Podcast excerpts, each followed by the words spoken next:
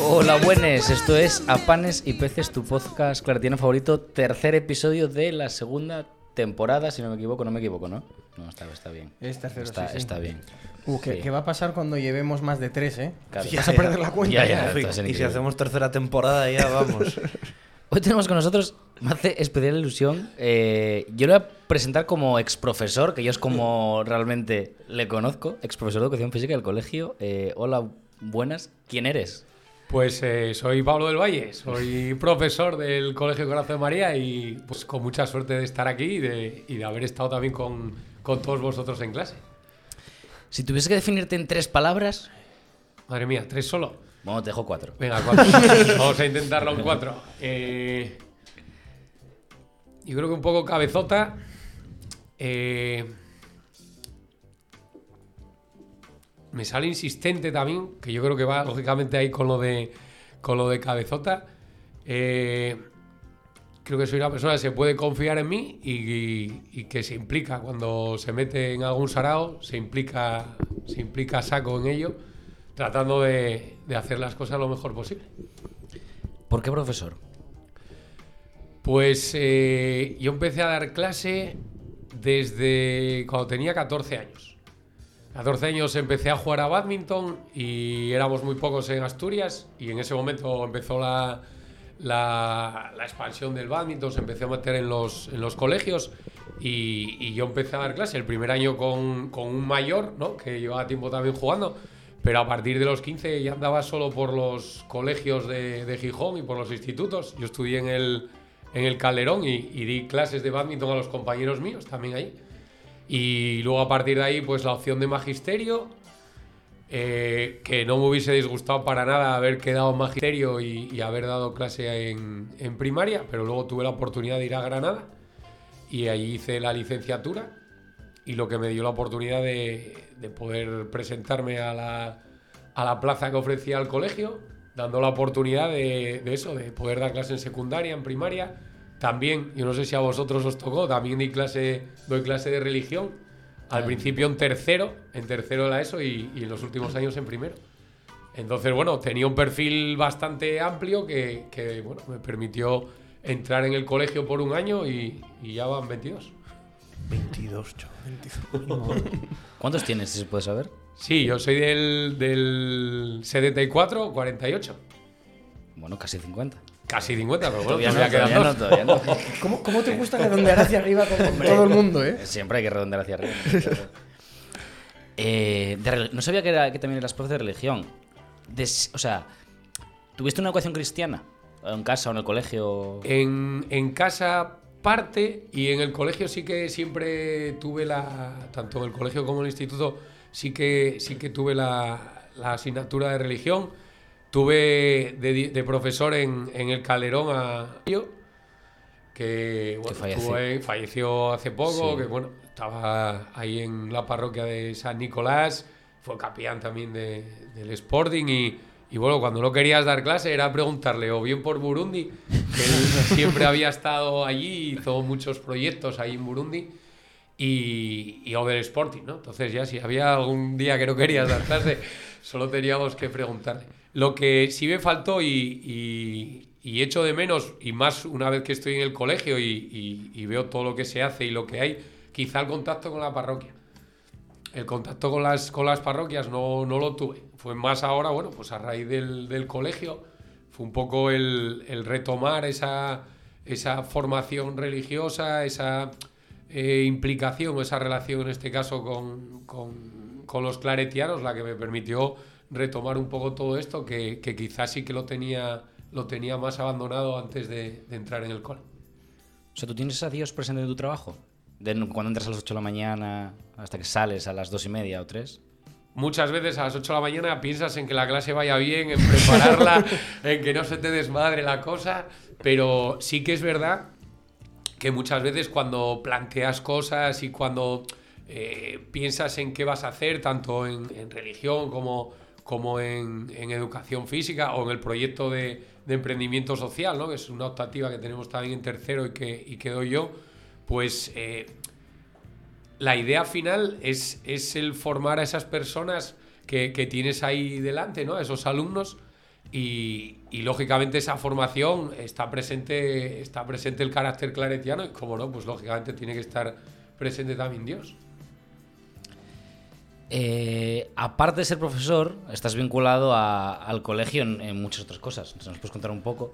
Sí, eh, bueno, al final un poco lo que, lo que comentábamos antes, ¿no? Es decir, tú te centras en la clase pues, de religión o de educación física, pero eh, afortunadamente el colegio es, eh, es muy grande y tiene muchas oportunidades de, de poder ayudar a, a, todo el alumnado a, a poder crecer, ¿no? Entonces, eh, la suerte de estar en el colegio me permitió entrar en y conocer Fundación Proclade. Eso estamos hablando ya de 2006. Estuve con, con Aitor en, en, una experiencia misionera en, en, el Perú. Justo volvimos ese año y fue cuando volvió a Gijón eh, Simón y otra compañera que de hecho el otro día estuvo en, en las charlas que, que hicimos del, del, Domum y del Día del Padre Claret, porque ella tuvo varias experiencias en Bolivia, en Honduras, en, Haití que es Marta, también volvía al colegio después de una experiencia de dos años en, en, Honduras. Entonces fue como la marea perfecta, ¿no? Fue ahí la tormenta perfecta. Más, eh, más gente de la parroquia, algún otro profesor, y, retomamos lo que fue Fundación Proclade. Y eso eh, fue muy importante a nivel personal porque, bueno, pues eh, me hizo formarme en un montón de cosas en acercarme eh, mucho más a todo el carácter claretiano a través de, las misiones que, hay en todo el mundo y donde Fundación Proclade colabora con los misioneros claretianos llevando a cabo los proyectos eh, que presentamos bien en la parroquia, bien en el colegio, tratamos de dar a conocer pues otras realidades para poder tratar de, de ayudar a estas, a estas personas. ¿no? Entonces, eh, Fundación Proclade. Luego, eh, pues eh, aparece la Operación Kilo. Esta Operación Kilo, siempre lo oí hablar de la Operación Kilo. Y de repente, pues estás eso, pues eh, animando a los chavales, echando una mano a organizar las cosas, a llevarlo a la parroquia, desde, desde el principio, ¿no? No sé, son cosas que, que creo que en ese sentido hacen colegio, hacen parroquia y sirven para, para bueno, formar y, y, y ayudarte a ti a crecer como persona. Eh, Fundación Proclade. Son dos preguntas. Es primero, ¿qué hace, qué es? Y segundo, ¿desde dónde trabaja? Sí. Eh, Fundación Proclade, ya el nombre nos, nos, da la pista, ¿no? Ese promoción claretiana para el desarrollo. Eh, los claretianos se dieron cuenta que estaban colaborando con distintas organizaciones para llevar a cabo proyectos de desarrollo y pues hace 26 años, porque cumplimos 25 años, fue justo ahí con lo de la pandemia, no lo pudimos celebrar y, y estuve en Madrid hace, hace unas semanas celebrando esos 26 años de, de Fundación Proclade. ¿no? Entonces los claretianos lo que deciden es hacer una, una organización no gubernamental de desarrollo, que es en este caso una fundación, una figura para que eh, la gestión sea más sencilla y eh, tratar de, uno, sensibilizar a la población española y dos, eh, tratar de ayudar a países empobrecidos, ¿no? Esos países del tercer mundo, países pobres. Eh, últimamente nos quedamos con ese países empobrecidos porque muchas veces tienen grandes recursos, tienen muchas oportunidades, pero, pero no tienen la oportunidad de, de poder aprovecharlas, ¿no? Y eh, también es muy significativo cómo en los dos últimos años hemos cambiado los estatutos de Fundación Proclade para poder hacer proyectos de desarrollo en España. Se dieron cuenta los claretianos también que en muchas parroquias había unas situaciones eh, muy complicadas de, eh, bueno, de, migración, de problemas de inserción social, por problemas de, de drogadicciones y de adicciones y entonces se han empezado a hacer proyectos también de desarrollo, pero en España. Y eso ha sido hace muy poco. Solo en España podíamos hacer proyectos de sensibilización, pero ahora también estamos eh, llevando a cabo proyectos de desarrollo, sobre todo en la zona de Puerto Llano y en la zona de Valencia. Y luego también llama la atención porque tenemos eh, delegaciones también en Zurich y en París. Y dices tú, joder, Zurich, Suiza, ¿no? ¿Qué vamos a necesitar ahí? No, pues es que hay muchísima migración ahí muchísimas personas migrantes que, están allí y, a las de lengua hispana pues se les está ayudando desde, la parroquia que tienen los claretianos en Zurich. Y lo mismo en París. Entonces, bueno, te hace crecer también, ya digo. Como, cristiano, como persona, el, ver otras realidades de, otras comunidades, en este caso de otros países, o como tuvimos la oportunidad de, de- de poder ir a Perú y ver una realidad totalmente diferente a la nuestra. ¿No? ¿No te da miedo que Proclades sea a veces eh, como una tirita que no transforme realmente Mira, la realidad? El ejemplo, el ejemplo, me acuerdo perfecta, es que me acuerdo perfectamente de, de una formación que tuvimos de, en un encuentro de, de, de Proclade y lo que nos decían era, en vez de la tirita, ponían el ejemplo de la olla a presión. Es decir, el, el mundo es una olla a presión que va a reventar por los aires y las ONGs somos a veces la válvula que hace que salga un poco de presión, que libere un poco, que ayude un poco y que haga que, que todo no reviente. Pero pudiendo, Puede ser. pudiendo apagar el fuego. Puede ser. Eh, ya, pero es, es que necesitamos que siga hirviendo. O sea, necesitamos que siga funcionando todo. La cuestión es que ese funcionamiento tiene que ser de otra manera. Entonces, eh, pues a través de la sensibilización y a través de los proyectos tratamos de llegar ahí, ¿no? Porque este año que tuvimos el encuentro, a un millón de personas, 940.000 personas, han llegado a, a beneficiarse de proyectos de Fundación Proclade. Claro, somos 6.000 millones, ¿no? El planeta. Somos muchos, pero, jolín, al final estás hablando de que ya no es una persona, no son dos, no son 100, no son 1.000, no son 940.000 personas. Y nosotros somos una ONG chiquitita. Eh, Fundación Proclada es una ONG pequeña, ¿no? Eh, pero, pero llega a 940.000 personas. Pero sí que es verdad que, de hecho, en, en el último encuentro que tuvimos de delegaciones, eh, insistieron mucho en la incidencia política. Porque al final se habían dado cuenta un poco lo que estás comentando tú, ¿no? Decir, jolín, estamos haciendo cosas muy interesantes, estamos muy, muy ayudando a personas y tal, pero resulta que los que están arriba, que son los que tienen que tomar las decisiones importantes, no las están tomando. Y lo que nos están haciendo es poner palos en la rueda de la bici, ¿no? Estamos tratando de avanzar y, no podemos avanzar, porque políticamente eh, necesitamos que eh, los políticos tomen decisiones y los políticos los ponemos nosotros. Nosotros somos los que elegimos a esos políticos. Entonces, esa incidencia política es clave. ¿no? Ahora, desde Fundación Proclade, estamos con la campaña de esenciales. Eh, se trata de llevar al Parlamento una proposición de regularización extraordinaria de personas migrantes. Eh, Caritas está ayudando a un montón de personas. Eh, Fundación Proclade, no aquí en Asturias, pero sí en Puerto Llano y en Valencia, está ayudando también a un montón de personas migrantes. Bueno, pues que esas personas migrantes llegan y no tienen documentación, no tienen derecho a trabajar. Si trabajan, tiene que ser en negro. Porque no tienen documentación para poder tener un contrato. Entonces, al final, ¿cómo puede ser que una persona que pide encima el estatus de refugiado tenga que estar tres meses esperando por ese estatus y durante esos tres meses no puede hacer nada? Tienes que estar esperando. No puedes trabajar de forma legal. Entonces, ahora mismo en España hay medio millón de personas que llevan ya tiempo en España, que, bueno, pues los derechos que, nosotros tenemos, ellos no los tienen, e incluso siempre se dice, joder, ya solo por, por ética, ¿no? Pero es que dice, es que a nivel egoísta, es decir, económicamente, no pueden trabajar en, en blanco. O sea, no pueden trabajar de forma legal, tienen que trabajar en negro, porque no tienen documentación. Sería una manera de que medio millón de personas se pudieran incorporar de forma legal. Entonces eso es incidencia política, ¿no? Y eso es, es decir, cierto. La válvula de escape, la tirita, eh, pero también estamos intentando hacer y, tratar de cambiar las cosas, ¿no? Con, con el tema de la sensibilización fundamental. ¿Cómo, cómo crees que todo esa incidencia política, todo ese pensamiento de... Porque al final somos muchos y la gente piensa... siempre tiende al, beneficio propio. Porque, bueno, lo hemos hablado algunas veces ya, casi todos los negocios, soluciones, incluso, bueno, cosas para ayudar a la gente y para que nos beneficiamos todos de ello al final, son cosas deficitarias. Y tal y como está planteado todo a día de hoy, que todo tienes que sacar un beneficio de ello, ¿dónde crees que estarían...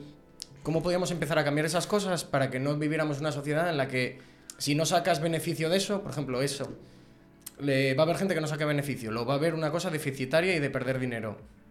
La gente automáticamente esas cosas le rechaza.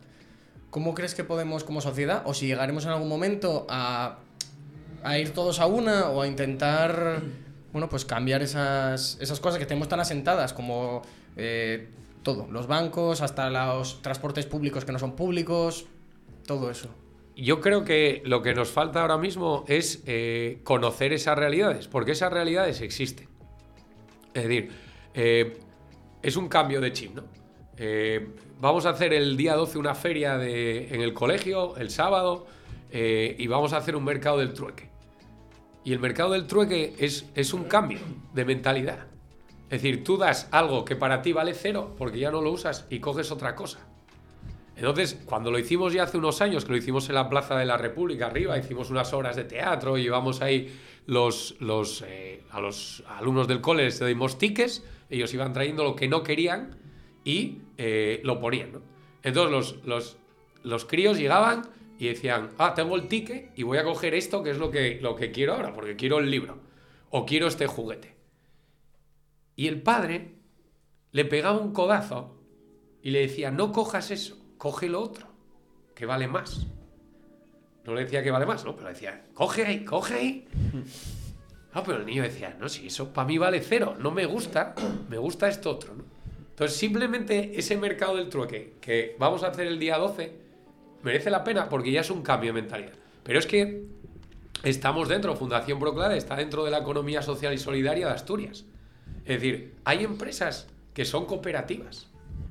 Es decir, una cooperativa no busca, busca lógicamente que sea eh, sostenible, pero el reparto de los beneficios es de todas las personas que están en la cooperativa. Ojo, hay que remar en la cooperativa, no me puedo arronchar, ¿no? Porque al final en la empresa, sí, yo arriesgo, yo pongo el dinero y, si va mal, yo lo pierdo y tú vas al paro, pero el que pierde la inversión eh, soy yo. Y resulta que tenemos eh, una empresa como es eh, Ideas o Alternativa 3, que son importadoras de productos de comercio justo. Su objetivo, el objetivo de Alternativa 3, no es ganar el máximo dinero posible. Es decir, es hacer una empresa sostenible, donde tú compras productos de, en los países empobrecidos, dándoles oportunidades a un precio justo, porque son personas que trabajan eh, trabajan con unas condiciones dignas, tienen un salario digno, los niños no trabajan, están en la escuela. Otra cosa es que después de la escuela, en ciertos momentos, puedan ayudar en ciertas funciones a sus padres, en ciertas partes de los procesos. Vale, pero, pero ellos van a la escuela. Eh, los hombres y las mujeres cobran lo mismo. Y Alternativa 3 lo que quiere es que eso sea posible y que sus trabajadores tengan un salario digno. Pero su objetivo no es ganar el máximo dinero posible. O sea, no es algo extraño, es algo real que está existiendo. Entonces, eh, Coopera, empresa de Cáritas, financiada por Fiare Banca Ética, que luego vamos con los bancos, que acaban de ganar 460.000, no, ¿qué era? Sí, 4.600 millones de euros llevan ganados. Y están subiendo las hipotecas, ¿no? Como estás en el Euribor, va subiendo y te va a subir 200 euros, 300 eh, en la próxima vez que te la revisen. Pero ellos siguen ganando 4.600 en lo que va de año. Un saludo a los que tienen hipoteca tipo Sí. variable, todos un saludo. Entonces, ¿qué pasa? Que eh, Coopera es una empresa que se encarga de utilizar la economía circular, es decir, coge la ropa, la recoge, la clasifica, la limpia, la clasifica, la organiza. Parte de la ropa se va a tiendas que tiene Cáritas por todo el norte de, de España. La ropa que está en mal estado se tritura y se hace trapos para vender a empresas.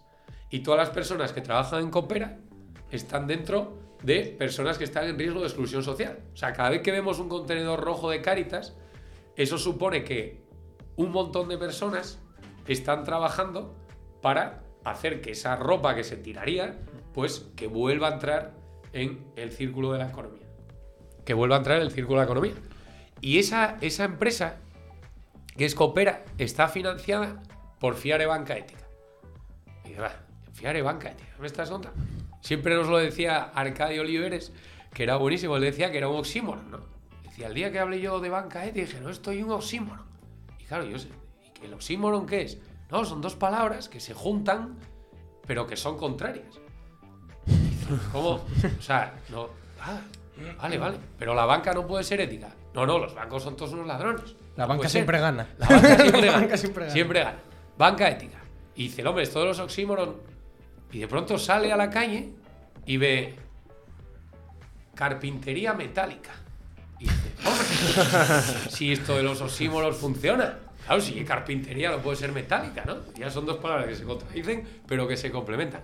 Y dice que llegó a casa y según llegó a casa escuchó las noticias y dijo, eh, enfrentamiento, no sé qué, hubo 10 víctimas de tal ejército por fuego amigo. Hombre, fuego amigo. Coño, otro símbolo. Mira para allá. Otro símbolo que nos encontramos, ¿no? Y resulta que con el comercio justo pasa lo mismo. Hay que ponerle apellido. Porque Fiare Banca Ética es un banco que tiene la operatividad bancaria normal. Exactamente igual que un banco online. Tres oficinas hay en España. Está en España y en Italia. Pero resulta que hay 44.000 socios. El banco pertenece a los socios. Hay 44.000 socios que han puesto 83 eh, millones de euros en capital social para hacer el banco. Donde se han dado más de 1.200 millones de euros en créditos. Donde la morosidad es dos puntos por debajo de los bancos tradicionales. ¿Por qué? Porque todos los proyectos que se financian en Fiare Banca Ética tienen que ser proyectos que tengan un beneficio ético-social. Y ahí aparecen muchos proyectos que lo que buscan no es ganar el máximo dinero posible, es conseguir que haya personas que están en riesgo de exclusión social que puedan trabajar, que puedan respetar empresas que respetan el medio ambiente.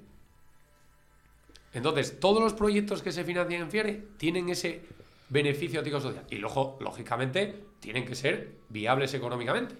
Porque el dinero de los ahorradores y de todos los socios, pues lógicamente hay que mantenerlo. ¿no? Los últimos años, pues eh, claro, estamos hablando, los bancos últimamente 4.600 millones. Nosotros ganamos 6 millones de euros. Claro que es importante tener esos beneficios para que el banco eh, siga adelante. ¿Ese dinero qué se hace con él? Pues se da parte, los socios deciden eh, a qué proyectos se apoyan y una parte se da a esos proyectos y otra parte es para recapitalizar el banco, ¿no? incrementar el valor que tiene el banco. Bueno, pues es una realidad absoluta. Yo llevo desde 2012 trabajando en ello. Eh, soy eh, socio, soy cliente y soy voluntario. Y trato de echar una mano para que se conozca. Bueno, llevamos ya varios proyectos en, Asturias eh, financiados. Pero no somos capaces de que la gente entre dentro de la dinámica, se haga cliente y se haga socio. Hacer de socio significa comprar participaciones. Está claro, oye, pues a lo mejor no tengo los recursos y ahora mismo son cinco participaciones que son eh, 300 euros, lo que cuesta hacer de socio.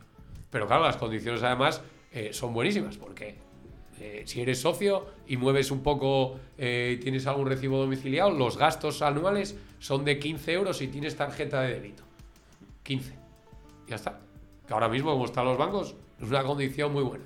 Pero encima, todo el dinero que se mueve en el banco es para financiar proyectos que tengan ese beneficio ético-social. O sea, que existe esa realidad. Y una, Por bueno, mencionar vale, que hablabas de las tiendas de Caritas, hay, hay- bueno, es que es la única que conozco, que hay una en Gijón en... Sí, Sí, está Silvia, Eh, de hecho. sí, es, es lo que iba a decir yo, que está Silvia de voluntaria ahí trabajando, una compañera nuestra. Y está en la plaza esta donde está el Shibuya, ¿cómo se llama esta plaza? Que hay un centro comercial. ¿No está ahí donde la cayoría? No, No, está donde la, ahora mismo la. en San la Agustín, ¿no? ¿No es en San Agustín abajo? No. No, donde está Silvia. está en Uría, En en Uría, la de la. Sí. Sí. En Uría, enfrente de la Cruz Roja. Ah, pues Sí, yo estaba sí. convencido que estaba en San Agustín. en Uría, enfrente de la Cruz Roja. Sí, sí. Y hablando de eso de Coopera, mencionaste por encima lo de la economía circular. Sí. Explícanos un poco, para quien no lo sepa, qué es, la- en qué se basa. Bueno, es, es- es un cambio, ¿no? De hecho, ahora a, a los premios Princesa, eh, una de las eh, de los eh, premios que se dieron, pues eh, la chica comentaba constantemente esa parte de, de la economía de la economía circular, nuestra estructura a la hora de organizar la economía es lineal. Es decir, nosotros producimos algo, se utiliza y se tira. Cuando una botella de plástico donde tú has bebido durante cinco minutos, esa botella de plástico se va. Bueno, reciclas o, o va al mar, ¿no? La isla de plástico, esas islas de plástico, ¿no? Que hubo uno que incluso llegó allí y quiso poner eh, para dar un poco notoriedad de lo que se estaba produciendo, que quiso hacerlo país. Y fue a la ONU diciendo, oye, que yo tengo un país nuevo, ¿qué tal? Porque claro, aquello es muy grande. Entonces, la economía circular busca todo lo contrario. Es decir, y el ejemplo en- con el tema de los envases en Asturias es, es muy significativo, ¿no? Porque tenemos la sidra. Entonces tú cuando vas a los Yagares eh, compras la caja de sidra porque compras la sidra y luego te dan un vale por las botellas y luego devuelves las botellas. Ellos lavan las botellas y se vuelve a utilizar. Yo cada vez que tiro un tarro de cristal o una botella al contenedor, cada vez que rompe, se me parte el alma, ¿no? Porque económicamente es una locura absoluta. O sea, ¿cómo puede ser que tenga una botella que está en perfecto estado y la rompa? Y yo, claro, no, pero esto y economía circular, ¿eh? Porque ahora cogemos la botella y esto va en un camión y vamos a la fábrica y fundimos el vidrio. Ya, pero es que ya tenía la botella, que ya la tenía, que estaba bien. No, no, pero la fundo, hago una botella nueva, se la llevo a la empresa y entonces la llenan. Claro, locura absoluta. Porque claro, el gasto de energía que estamos cumpliendo ahí es brutal. ¿Qué pasa? Que nos dio también una lección de economía un yagarero una vez que fue a llevar unas botellas de sidra que tenían mucho tiempo y estaban muy sucias. Y, él decía, "Buh, estos van a ir al reciclaje porque, dice, como en una de las botellas haya una pintina, a mí me pueden echar la partida entera de las botellas que vendo para atrás. Entonces dice, comprar una botella me cuesta 17 céntimos. Y lavarla me cuesta 15. Que encima ahora como subió la, la luz, porque claro, el agua hay que subirla a 100 grados para que Sí, sí. limpie las botellas, etcétera. Y ahora probablemente ya le salga más barato comprar, Comprar. la botella nueva que lavarlas. Entonces, claro, son cosas que también, lógicamente, cuando tienes una empresa, pues, pues analizas, ¿no? Y como a nivel estatal, y volvemos a lo mismo, es decir, tenemos, nosotros podemos poner de nuestra parte, pero luego eh, las, las, eh, los políticos tienen que poner las, los límites. Es decir, alguien que haga eso hay que valorárselo. Y la gente que cada vez compra una botella nueva, pues habrá que penalizarlo para tratar de conseguir que haya esa recuperación de, las materias primas, ¿no? Porque pasa lo mismo con la ropa. ¿Coopera qué hace? Pues la ropa que se iba a tirar, tú has hecho una ropa, te la pones, la usas y la tiras. Y encima ahora con, con la dinámica muchas veces que hay de ropa que no dura tiempo, que casas enseguida, que... Claro, dices tú, un euro y medio la camiseta. ¿Un euro y medio? O sea, el que cultivó el algodón, ¿cuánto cobró por esto? El que, el que tejió la camiseta, o sea, los márgenes tienen, tienen que ser la locura, ¿no? Tiene que ser mínimo, lo que pasa es que vendes una barbaridad. ¿Qué pasa? La vendo, la camiseta la vendo, la uso dos o tres veces y la tiro. Ah, volvemos otra vez a, a- a utilizar y a tirar. ¿Qué ocurre con esa empresa de Coopera? Que lo que hacen es coger esa- esas prendas, se seleccionan, se lavan, las que están bien vuelven a las tiendas, las que están mal se trituran y se hacen trapos para, para limpiar maquinaria. Y hay otro ejemplo en Asturias muy interesante que se llama Panduru. Ya el nombre da una pista. ¿Qué hacen? Repostería y hacen dulces. De hecho, el año pasado, eh, como era el tema de la pandemia todavía y tal, nos hicieron galletas empaquetadas y ellos lo que hacen es coger pan duro y con el pan duro de panaderías que hacen buen pan, lo que hacen es que lo, eh, lo tratan y hacen galletas y, y flanes y pasteles. Entonces es otro ejemplo, ¿no? Es decir, el pan que, que íbamos a tirar, pues entonces lo cojo y le doy una nueva, un nuevo sentido, que es pues hacer galletas. Y con esas galletas fue el año pasado en la Semana de la Solidaridad. Eh, para, primaria llevamos esas galletas de, de pan duro, ¿no? Y una cosa, en cuanto a los conceptos, porque yo creo que la gente está concienciada, pero mucha gente eh, oye campanas y no sabe dónde, porque son muchos eh, conceptos, cosas éticas, comercio justo, luego cosas que son ecológicas. Y me ha pasado tener conversaciones con gente de, yo qué sé, no, esto es ecológico, esto comercio justo y va todo dentro. Por ejemplo, una empresa de deporte o tal hace forros polares con botellas recicladas, tal, y plástico. dice, pues esto es eh, ético y es de comercio justo. Y es como, no siempre va de la mano lo que es ético, el comercio justo y... Yo, ¿Crees que la gente es- lo tiene interiorizado o que la gente a día de hoy oye, sabe un poco por dónde va, pero no, no sabe muy bien cómo van las cosas. Y también, a mi parecer, creo que puede ser que incluso las propias empresas o en los propios anuncios que hacen, te lo venden siempre como más de lo que. abarcando más. Mira, mira qué ecológico, qué bien, cómo lo utilizamos y tal, pero igual luego sus trabajadores igual no, no están tan de acuerdo con eso. Pero a ti te dejan la. Claro, yo ahí hay un tema de imagen, ¿no? De hecho, eh, cuando, cuando surge Fiare, que era, que era una idea, eh, el BBV dijo, oye, veniros para acá. Que nosotros tenemos una sección de economía ética. Y dice, ya, ya, pero es que es una sección. El banco no es ético. Lo que queréis es una lavada de imagen. Y nosotros pasamos de eso. Vamos a hacer nuestro banco creando una realidad que le pueda permitir a la gente poder tener su dinero de esta manera. ¿Por qué? Porque es cierto que hay muchas veces que hay empresas que van a un lavado de imagen, a un lavado de cara, porque les interesa. Pero es cierto que, que ahí de, Yo creo que ahí eh, la clave es el consumidor responsable. ¿no? Ahí nosotros somos los que tenemos que, que, bueno, informarnos, buscarnos. Y yo muchas veces que hablo de comercio justo, tal, los críos dicen, "Oh, ¿tú todo lo compras de comercio justo? No, hombre, no, todo no lo compro de comercio justo. Sí, Pablo, tienes un iPhone. Tienes un iPhone, lo sabemos, Pablo.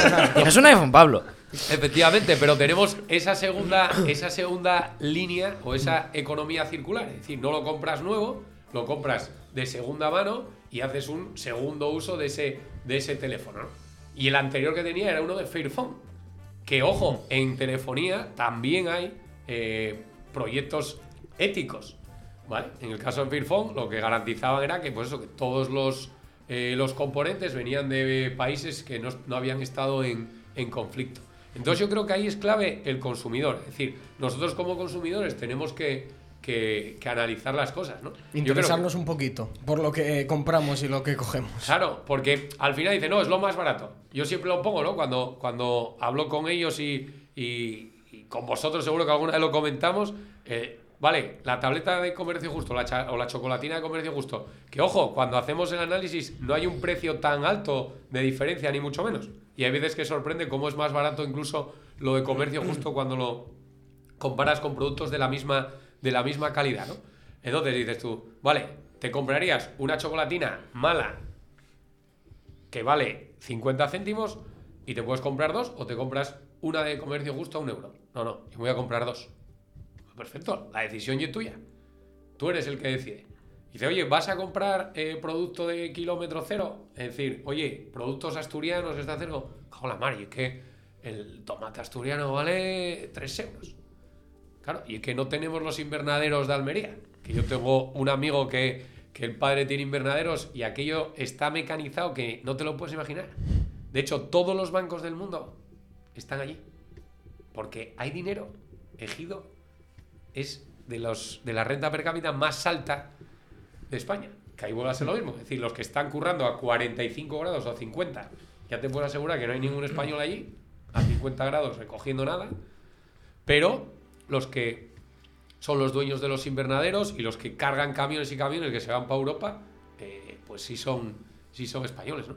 Entonces ese kilómetro cero, oye, pues me compro medio kilo en vez del kilo entero. No, no, mira, y es que yo quiero el kilo entero y me da igual que venga de aquí o que venga de allá. Pues al final la decisión es nuestra. Y el comercio justo es importante, siempre es de productos de países empobrecidos. Es decir, estamos hablando de café, de cacao, eh, pues eso. Es decir, esas personas que han trabajado eh, han tenido un salario digno, unas condiciones de vida dignas, igualdad de salarios entre hombres y mujeres. Bueno, nosotros decidimos, ¿no? En el colegio tenemos el punto de venta. Está allí. O sea, eh, bueno, pues hay ventas y hay gente que, que- que es fidel, muy fiel, ¿eh? Es decir, siempre va a por el café, siempre va por el, el azúcar, pero bueno, tienes un grupo de gente, otra gente pues que a lo mejor no lo sabe, o que dice, o se le olvida, o que, o que dice, mira, pues no voy a pagar eh, los 3,60 euros que cuesta el paquete de café y prefiero comprar este que, que es más barato, porque a lo mejor económicamente no puedo, o porque, mira, me da exactamente igual y este me vale. Ahí ya, cada uno. Pero nosotros como consumidores tenemos que decidir qué es lo que, qué es lo que hacemos. Y si queremos cambiar las cosas, si queremos no ser la válvula de escape ni la tirita, sino ser la cura de verdad, eh, bueno, nosotros tenemos también un papel importante para, para poder hacer el cambio. A ver, es que la, la pregunta que iba a hacer era si los malos éramos nosotros o el sistema, pero está claro que los dos, un poco, según lo que me estás contando. Y es que no tenemos cuenta. Esos, esos lugares empobrecidos, de tanto, pues, ah, yo que sé, en África, en Latinoamérica, incluso Segovia, pues, joder, no, lo- no los tenemos en cuenta nunca. Y, Esa era la falta. y de- esa era- esa era la falta de respeto. Y, y no, te, te iba a preguntar, eh, ya la última, porque estamos, lo que pasa es que está interesante. Hablabas antes de los oxímoron. ¿La Iglesia Católica es un poco un oxímoron? Mira, el otro día en, el encuentro de delegaciones de Fundación Proclade estuvimos eh, con Monseñor Agrelo, que, que fue eh, arzobispo en Tánger. Claro, eh, una persona franciscano, o sea, ya la congregación lo dice en ese sentido también todo. Y arzobispo hay un montón de años. Y, y lo comentaba, dice, no suena lo mismo el Evangelio en la catedral que en una patera. No suena igual. Entonces, eh, no sé si no suena igual, no se dice igual, no lo pensamos lo mismo, no lo sé. Él, él hablaba de lo sin nadie, ¿no? Él hablaba de lo sin nadie, porque hace cuatro días eh, mueren, no se sabe cuántas personas murieron ahí en la frontera. Bueno, murieron 30, 40. Vaya nombres, ni de lejos. Y claro, eh, él, él lo decía como, como bueno, estaba allí y lo decía, ¿no? Decía, claro, nos contó una historia de personas a las que ponía nombre. Claro, se le saltaban las lágrimas, porque tú al final ves, bueno, pues personas, pero que no conoces. Claro, él conocía la realidad de muchas de esas personas. Entonces, claro, eh, él, él quería transmitirnos eso, ¿no? Que, que muchas veces cuando él había estado hablando con, con el Papa, porque había tenido alguna charla, y le comentaba ahí ciertas cosas, ¿no? Le decía, no, vaya complicado que lo tienes eh, ahí en Tánger. Y dice, sí, vaya casa más bonita que tienes. Eh, complicado el tema, sí, sí, sí, sí. Oye, se nos han quedado muchísimas cosas. Hostias, se me han quedado muchísimas cosas. eh. Sí, sí, O sea, sí. va- Tenemos que hacer la pregunta. Ah, Eh, hay que duda, hacer- se me hay que olvida, es hacer verdad, la claro. pregunta. Claro. Preguntabas antes por el pollo. Ahí, Ahí está. está, ya lo tengo, tengo la mano. Lo hacemos siempre, que es. Bueno, lo del pollo es nuevo del programa anterior. Sí. Pero te tienes que imaginar que ese pollo es un botón. Un botón. Y tú cuando lo pulses, cambia algo automáticamente en la iglesia. ¿Qué sería aquello por lo que pulsarías ese botón para que cambiase? Puedes pulsarlo. y Tienes que sonido, Pablo. sí. No, no, vamos a, a darle, darle, darle, darle, darle. Eh, yo creo que, no sé, son, son- hay varias cosas. Eh, yo creo que quizá la más sencilla, y, y sigo sin entender por qué, por qué no se meten ahí, es el tema de la mujer. Yo sigo sin, no me entra en la cabeza. Yo que siempre que explicamos eh, los, los discípulos, dice, ¿por qué Jesús elige a 12 discípulos? Porque en aquella época si una mujer dice que se va de casa, pues cogen, la matan y, y te quedas en casa. Entonces por eso elige a, a 12 hombres, porque no puede elegir a, a- a ninguna mujer, ¿no? Aunque luego hay figuras súper importantes, ¿no? Pero, pero ¿y ahora? O sea, pero ¿por qué una mujer no puede ser sacerdote? O sea, yo sigo sin, sin encontrarle ese, ese sentido, ¿no? Y luego hay veces que, que parece que, que la iglesia... eh, porque muchas veces yo lo hablo con, con amigos, ¿no? Que dicen, dicen, no, esto sí es iglesia. ¿no? Cuando hablan de gente que está con la gente más necesitada, con tal, y luego hay veces que, que ves a los que están en la parte superior, que son los que organizan, y por lo que dicen o cómo lo dicen, pues eh, parece que están muy lejos de, de lo otro, ¿no? Entonces, quizá esa, eso que, que decía Grelo de, de que eso, el Evangelio no suena igual en, la catedral que en la patera, ¿no? Y tendría que sonar igual. Tendría que sonar igual. Pero yo creo que es difícil, pero que, que- que la iglesia tiene que, que dar un cambio en ese sentido. Yo creo que es importante. Y nos vamos a ir. Bueno, es que claro, no te lo hemos contado, pero siempre nos vamos con una recomendación de lo que quieras. Puede ser culinaria, de actitud vital, o sea, cualquier tipo de recomendación. Cualquiera, más seria, menos seria, pero Sí. siempre una recomendación de algo. Pues eh, yo creo que va en, en recomendación a todo. A todo porque nos permite a nivel culinario, a nivel de todo, ¿no? Que es eh, la red de economía social y solidaria de Asturias. Porque resulta que quieres eh, comer. Bueno, pues tienes restaurantes que eh, apoyan esa economía social y solidaria. Oye, que necesito pinturas ecológicas o material de construcción. Oye, ahí lo tienes. Oye, que quiero o necesito gente que me ayude a montar o que dinamice. También lo tenemos. Oye, energía. Que tenemos ahí Astura Energía, que es una cooperativa energética. Lo mismo. Nos salimos de Endesa, de Iberdrola. Oye, tema de banca pues lo mismo, tienes a Fiare Banca Ética. O sea, luego los bancos, no sé qué, que siempre nos quejamos, pero resulta que al final sigo con, sigo con, el, con el mismo, ¿no? Entonces, eh,